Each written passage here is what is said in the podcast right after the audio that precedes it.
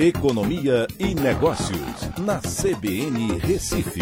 Oferecimento Cicred Recife e Seguros Unimed. Soluções em seguros e previdência complementar. Olá, amigos, tudo bem? No podcast de hoje eu vou falar sobre a tensão na Ucrânia que se agrava com uma iminente invasão russa. Como isso pode afetar o Brasil? Pois é, o parlamento russo autorizou a invasão que pode acontecer a qualquer momento, pois Putin reconheceu como independentes determinadas áreas da Ucrânia. Estados Unidos e União Europeia já lançaram sanções econômicas contra a Rússia. O agravamento da situação na fronteira entre Rússia e Ucrânia derrubou boa parte das bolsas mundiais, inclusive na própria Rússia.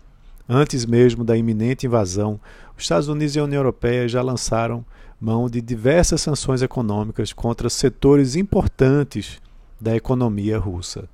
As principais sanções afetam o sistema financeiro russo. Bancos e é, outros setores é, relacionados terão restrições, como também procura impactar é, as, as sanções procuram impactar políticos e representantes do governo russo.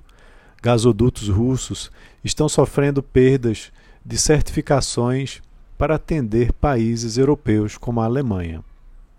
O Brasil, por sua vez, ainda não sofreu impactos negativos dessa turbulência político-econômica. O maior impacto poderá ser sentido no agronegócio, através de possíveis sanções comerciais que venham a ser impostas no comércio de fertilizantes, onde 30% das importações brasileiras são russas. Outro impacto mundial, mas com repercussão no Brasil, será no preço do barril de petróleo, que pode chegar aos 150 dólares. Isso poderá trazer mais inflação diretamente no preço dos combustíveis e indiretamente, num momento em que a expectativa é de redução da inflação nos próximos meses. A gente também tem, no curtíssimo prazo, uma outra análise. No curtíssimo prazo, o impacto está sendo positivo aqui para o Brasil.